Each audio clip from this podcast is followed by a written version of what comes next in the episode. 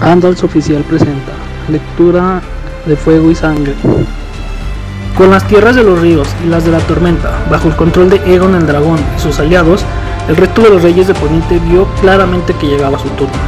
En Invernalia, el rey Torren convocó a sus banderizos, a sabiendas de que con las grandes distancias del norte le llevaría tiempo reunirlos. La reina Sharra del Valle, regente en nombre de su hijo Ronel, se refugió en el nido de águilas, preparó su defensa y envió un ejército a la Puerta de la Sangre, el acceso del Valle de Arryn. A la reina Sharra la alababan de joven llamando la flor de la montaña, la doncella más bella de los siete reinos.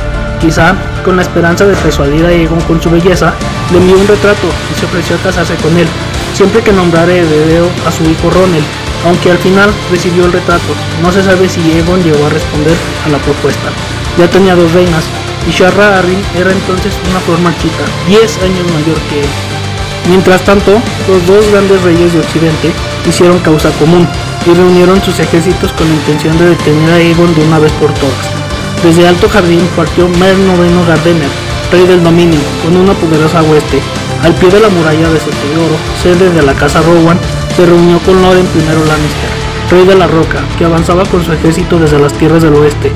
Juntos, los dos reyes estaban al frente de la hueste más numerosa que jamás hubiera visto en Poniente, un ejército de 55 mil hombres, con unos 600 señores, grandes y menores, y más de 5 mil caballeros. Nuestro puño de hierro, presumía el rey Men.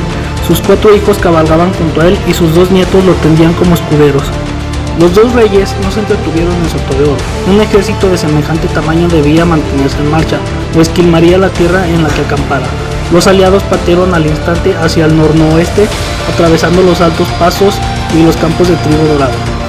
Egon recibió el aviso de su llegada en su campamento, junto al Ojo de Dioses, por lo que reunió a sus fuerzas y avanzó al encuentro de estos nuevos enemigos. Bajo su mando solo disponía de una quinta parte de los hombres que reunían los dos reyes, y muchos de sus soldados eran vasallos de los señores de los ríos, cuya lealtad a la casa Targaryen era reciente y nunca se había puesto a prueba. Sin embargo, con un ejército menor, Egon se desplazaba mucho más desprisa que sus enemigos. En la ciudad de Septo de Piedra se le unieron sus dos reinas junto a sus dos dragones, Rhaenys desde Bastión de Tormentas y Visella desde Punta Zarparrota, donde había recabado numerosas promesas de presteicia de los señores del lugar. Los Targaryen juntos vieron desde el cielo cómo el ejército de Aegon cruzaba las fuentes de las Aguas Negras y continuaba apresuradamente hacia el sur. Los dos ejércitos se vieron frente a frente en las amplias llanuras abiertas del sur de Aguas Negras cerca del lugar por donde más adelante transcurriría el Camino Dorado. Los dos reyes se regocijaron cuando sus exploradores volvieron con informes sobre el número y la disposición del ejército de los Targaryen. Al parecer, tenían cinco hombres por cada uno de Egon, y la desproporción entre señores y caballeros era todavía mayor. Además, el terreno era amplio y abierto, con hierba y trigo hasta donde alcanzaba la vista, idóneo para la caballería pesada. Egon Targaryen no controlaría el terreno elevado, a diferencia de Oris en la última tormenta. La tierra era firme y sin rastro de barro, no los importunaría la lluvia. El cielo estaba despejado, aunque hacía viento y no había llovido en más de 15 días. El rey Mern había llevado a la batalla casi el doble de hombres que el rey Loren, por lo que solicitó el honor de dirigir la columna central. A Edmund, su hijo y heredero, le otorgaron el mando de la vanguardia. El rey Loren y sus caballeros formarían a la derecha, Lord Oakheart a la izquierda. Sin barreras naturales a las que anclar la línea de defensa de los Targaryen, los dos reyes pensaban rodear a Aegon por los flancos para caer sobre su retaguardia, mientras el puño de hierro, una gran cuña de caballeros con armadura y grandes señores, aplastaba el centro de la formación.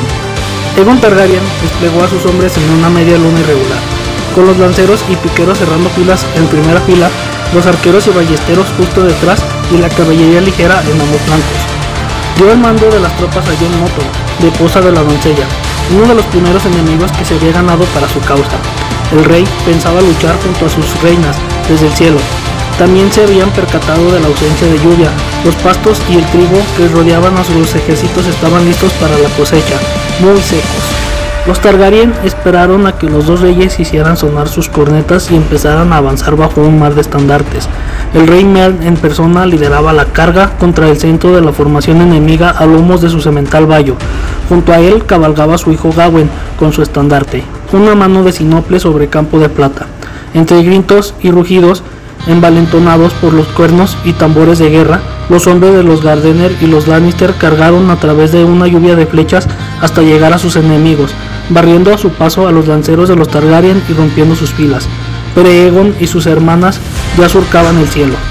Egon sobrevoló las filas enemigas a lomos de Valeria, atravesando una luz de lanzas, piedras y flechas, y descendió repetidamente para envolver en llamas a sus enemigos.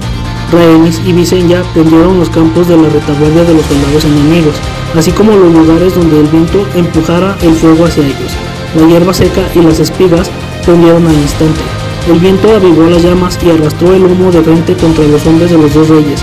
El olor del fuego asustó a las monturas y a medida que el humo se hacía más denso, tanto hombres como animales avanzaban a ciegas.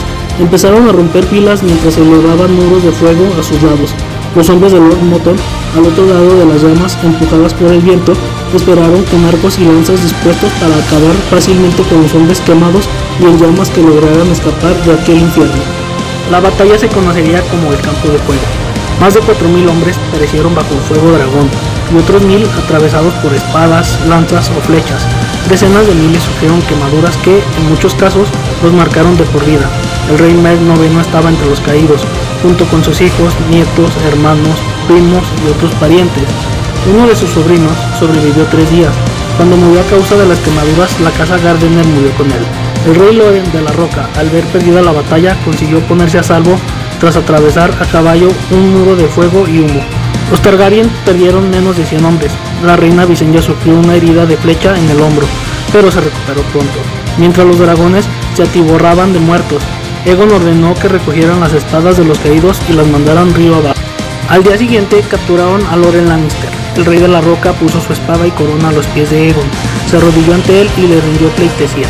Y Egon, fiel a su promesa, alzó a su enemigo derrotado, lo reafirmó en sus tierras y su señorío, y lo nombró señor de Roca Casterly y guardián del occidente. Siguieron su ejemplo los banderizos de Lord Loren, así como muchos señores del dominio, los que habían sobrevivido al fuego dragón. Andals Oficial te invita a seguir nuestra travesía a través de redes sociales.